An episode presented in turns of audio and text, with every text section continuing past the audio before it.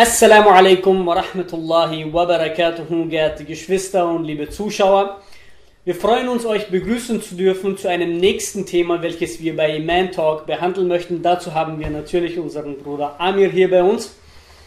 Wir haben bei dem letzten Video die Thematik der Fitra behandelt. Das heißt, wir haben aufgezeigt, dass dieser Anbetungsinstinkt, diese intrinsische Motivation bei jedem Menschen vorhanden ist und dass natürlich der Mensch diese mit unterschiedlichen Dingen im Leben füllt.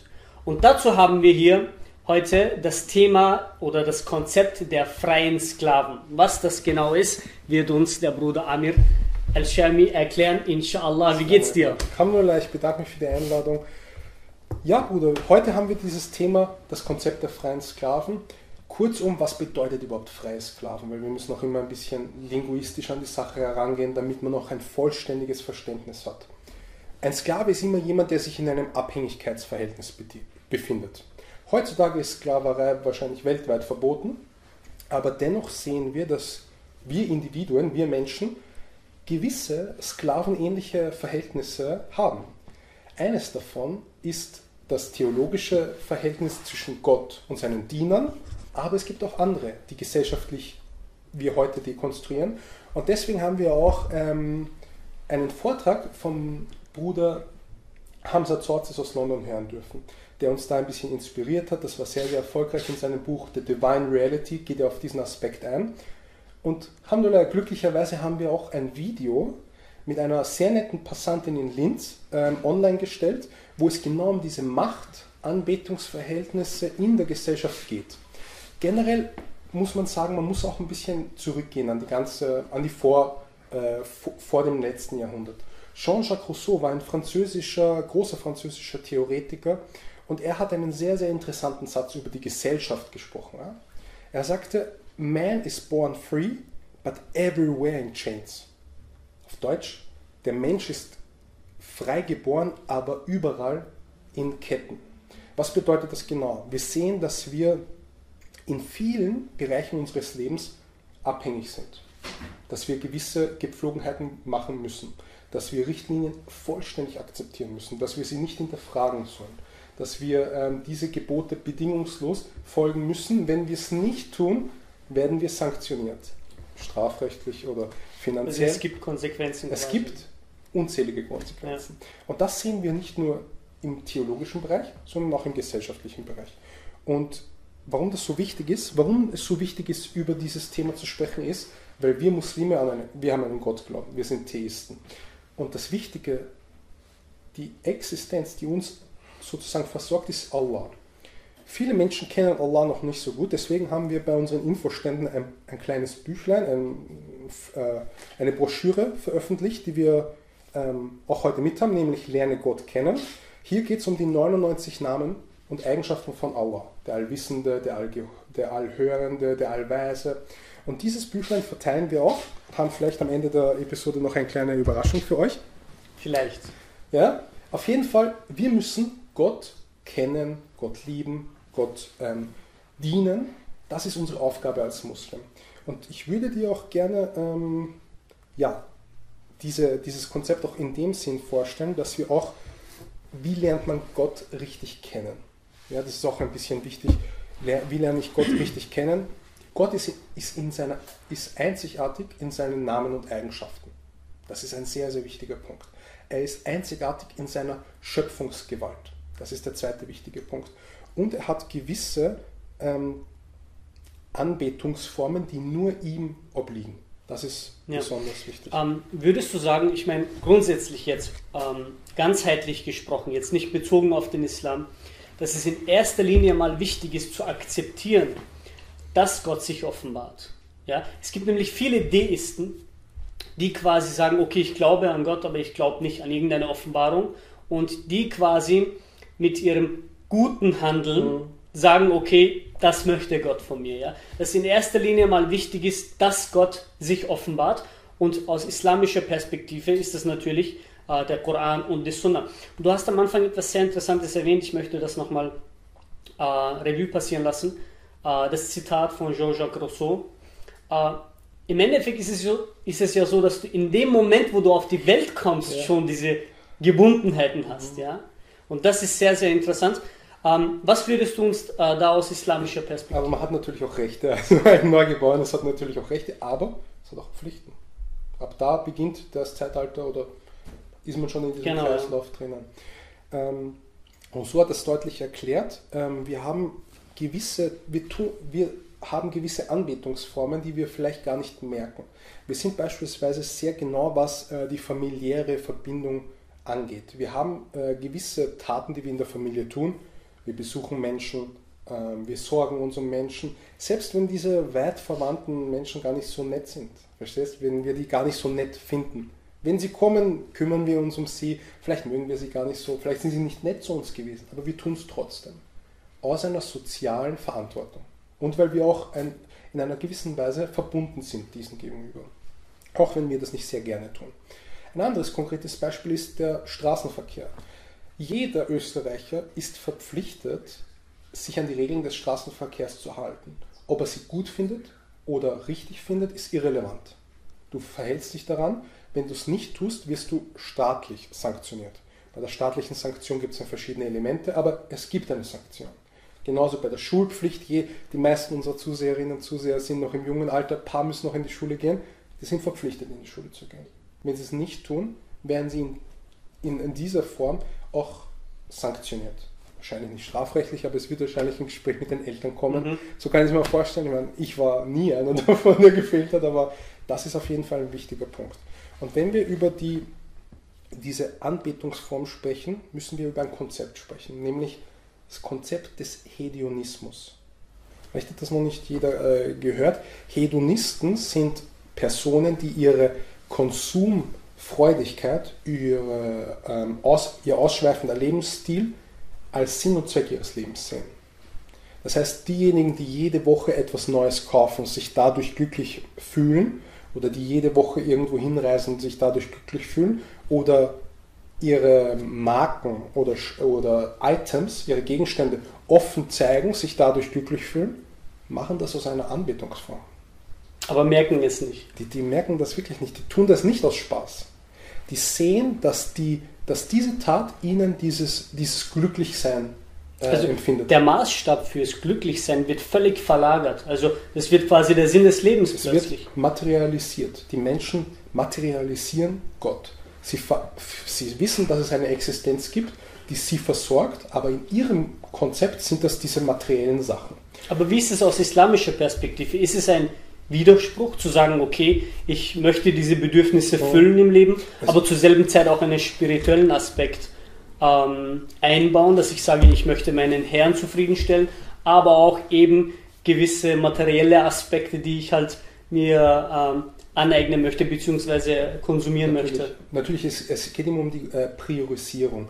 Welche Stelle hat Allah in deinem Leben? Mhm. Es spricht nichts davon, dass man, ein, dass man schöne Kleidung trägt. Im Gegenteil, es ist sogar von der Sunna, schöne Kleidung zu tragen. Ich spreche jetzt nicht von Niqab oder Hijab oder, oder Jilbab oder Kamis oder sowas, sondern gepflegte Kleidung. Ja, okay. Verstehst du? Gepflegte Kleidung ist etwas Wichtiges. Und das ist für Allah wichtig. Deswegen sollten wir es für Allah tun. Es ist aber auch für die Gesellschaft wichtig, deswegen sollten wir es auch für die Gesellschaft tun. Aber das, die Priorität, das auf, zu antworten deiner Frage ist, Allah muss immer an erster Stelle stehen und darf nicht in seiner Anbetung ähm, äh, abgeleitet sein. Mhm. Das heißt, es darf keine Anbetung eine andere Existenz geben. Das ist das, was wir Muslime äh, unter Tauhid auch verstehen. Die Einzigartigkeit von Gott muss angebetet werden nicht seine Propheten, nicht seine Schriften, nicht seine ähm, Wunder, nicht seine Geschöpfe. Wir beten Allah an und das ist das Hauptziel in dieser, würde ich sagen, Thematik. Mhm. Ähm, welche, beziehungsweise was, was verstehst du unter Anbetung? Du hast vorhin erwähnt, dass äh, es für Allah wichtig ist, dass wir uns ähm, gepflegt kleiden und so weiter. Wenn jetzt jemand sagt, sagt, okay, wir haben einen omnipotenten, das heißt allmächtigen allwissenden Gott, mhm. der unabhängig ist, selbstgenügsam. Äh, inwieweit ist es für ihn wichtig, dass wir ihn anbeten? Also die Frage, warum, das, warum Gebete für uns Muslime wichtig sind, ist ganz leicht zu beantworten. Die einzige Person, die durch unser Gebet profitiert, sind wir selbst. Das heißt, der Muslim, der betet, der ist der einzige Profiteur. Und ich möchte das wirklich ganz klar machen, niemand anderer als ein Betender profitiert von seiner Ibadah, von seiner gottesdienstlichen Handlung. Nicht Allah profitiert davon, nicht der Prophet sallallahu alaihi wasallam profitiert davon. Der einzige ultimative Gewinner durch die Gebetstaten, nicht nur das Gebet, sondern Anwürdigungstaten wie Sadaqah oder auch verschiedene Formen von gottesdienstlichen Taten, sind wir. Und das ist etwas sehr Spannendes. Alle Taten, die du auf dieser Welt setzt, sind endlich, sind finit. Das heißt, wenn du jetzt beispielsweise gut zu deiner Frau bist, dann bist du immer nur so lange gut zu deiner Frau, bis sie auch ähm, sehr, sehr gut zu dir ist. Das kann immer ein bisschen schwacken, jeder kennt das. Wir sind auch nur so gut zu unseren Freunden, wie es uns möglich ist, weil eines Tages diese Personen nicht mehr da sind. Aber Allah ist nie weg. Allah hat keinen Beginn und Allah hat kein Ende. Und wenn er dich durch seine Barmherzigkeit, was unser Ziel natürlich ist, da sind wir sehr klar, dass wir glauben, dass die Muslime eines Tages ins Paradies kommen, durch die Barmherzigkeit von Allah.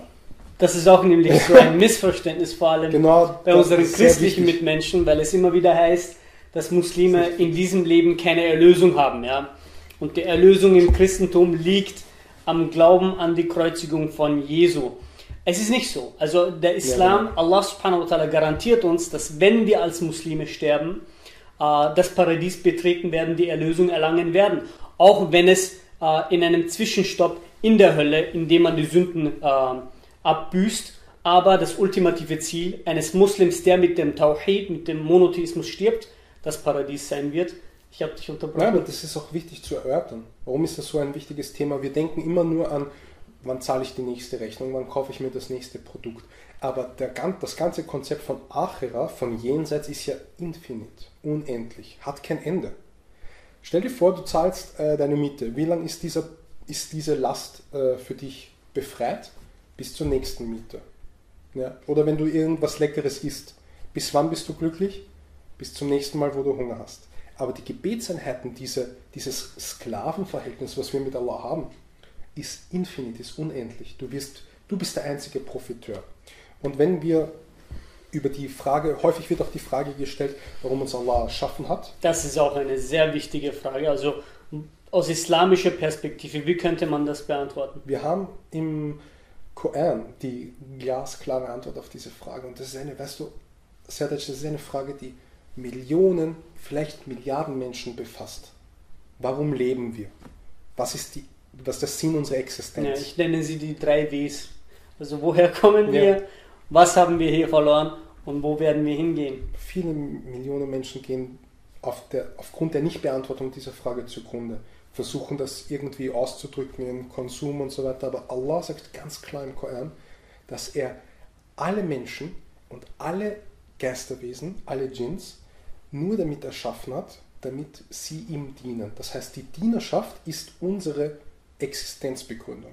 Das heißt, wenn wir sprechen über das Konzept der freien Sklaven, sind wir Muslime im Endeffekt in einem Sklavenverhältnis, so wie jeder andere Steuerzahler, so wie jeder andere Verkehrsteilnehmer, so wie jeder andere Student, der Studien, Studiengebühren zahlen muss.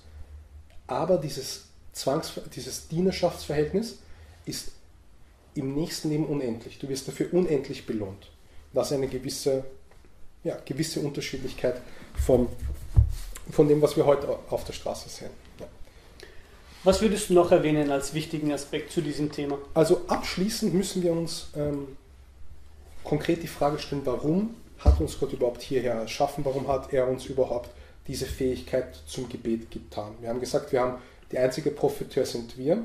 Und ich möchte abschließend ein sehr, sehr wundervolles Zitat ähm, wiederholen von einem indisch, also damals zu seinem Zeitpunkt, wir sprechen über Mohammed Iqbal, äh, zu seinem Zeitpunkt war er kein Pakistaner, damals gab es Pakistan noch nicht, das war Indisch-Britannien. Okay, die Briten waren in Indien, ein Teil von Indien, was heute Pakistan ist. Dort hat er gelebt, hat sehr, sehr viele Werke ähm, gemacht und hat einen Satz gesagt, der wirklich unglaublich treffend ist für unsere heutige Gesellschaft, besonders für unsere heutige Gesellschaft. Und zwar lautet der Satz, dass jede Niederwerfung zu Allah dich von tausend Niederwerfungen befreit.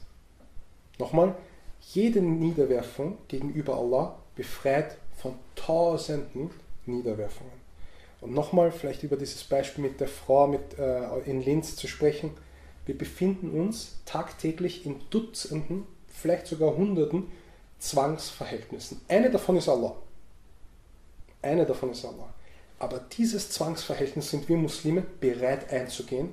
Wir lieben dieses Zwangsverhältnis, weil wir die Belohnung lieben. Wir akzeptieren dieses Zwangsverhältnis, weil es rationell und ultimativ den Schöpfer gibt. Und wir befolgen dieses Zwangsverhältnis, diese Dienerschaft und sind somit freie Sklaven. Wir befreien uns durch die Anbetung Gottes von tausend anderen Anbetungsformen und sind im Endeffekt glücklich. Und jeder weiß, dass ähm, praktizierende Gläubige immer ein sehr, sehr glückliches Leben Ja, ja, auf jeden Fall. Also das ist der abschließende Satz. Und wenn man, wenn man einen, eine Botschaft mitgeben kann, ist, man sollte sich mal Gedanken machen, wie viele Taten ich tun muss täglich. Und dann, wie einfach es ist, Gott anzubeten, weil es dir so leicht fällt. Das sollte man niemals ja. vergessen. Ja, sehr tiefgründig. Ich bedanke mich bei dir, lieber Bruder. Ich bedanke mich natürlich auch bei euch und wir bedanken uns bei euch für eure Teilnahme und auch, dass ihr kommentiert und teilt und wir die Botschaft Allahs verkünden können. Barakallahu fikum. Vielen Dank. Bis zum nächsten Mal. Assalamu alaikum.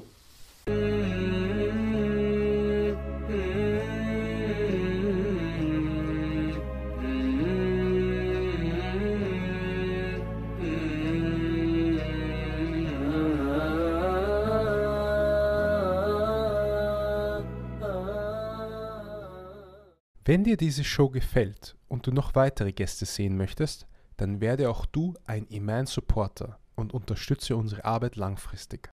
Profitiere von kostenfrei zugesendeten Dauermaterial und sieh Woche für Woche, wie deine regelmäßige Spende für die Dauer verwendet wird. Wenn du von Iman überzeugt bist, dann klicke jetzt den ersten Link in der Beschreibung und werde noch heute Iman Dauer Supporter. Danke vielmals.